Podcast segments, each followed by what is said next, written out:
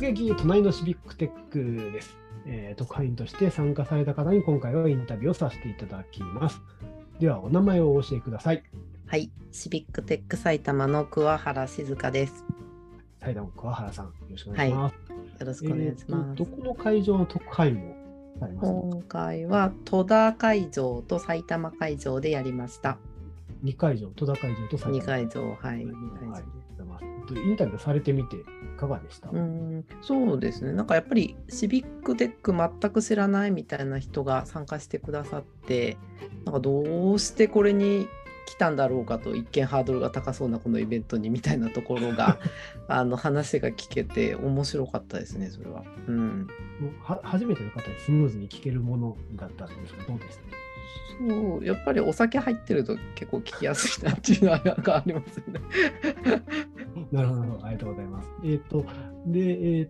と、まあ、どんなところがその印象にインタビューしてみて残りました？印象ねなんかねちょっともうなんかね反省しているところがありまして。あのこのポッドキャストで8月に名古屋で名古屋のスナック安田っていうところでテーマスナックとシビックテックっていうのでポッドキャストの収録をしたんですよ。はいはい、でその時にまあお酒が入ってたのもあってっていうかお酒が入るとものすごい太田さんに対して口が悪くなるっていう習性がありまして。でもう大変に反省してちょっと今回は気をつけようと思ったのに後から聞いたらまたすごい お口が悪くなっててもうちょっとねかなり反省いたしました。はい、っていうインタビューでございました。それ、太田さんに対してだけなんですか？なんか太田さんに対してものすごい口悪くなるっていう習性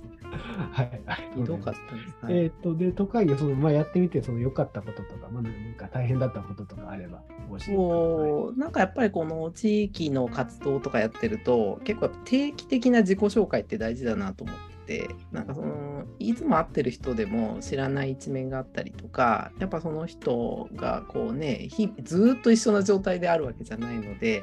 こうなんか知ってる人に対してもなんかこうやってやっぱり落ち着いて話が聞けるっていうのはあのすごいいい機会だなっていうふうに思いました。逆に大変だったことないぐらいなんかもっといろんな人と話したいなっていうふうに思いました。うんなるほど。はい、なんか楽しそうな様子がすごく伝わってきて、はい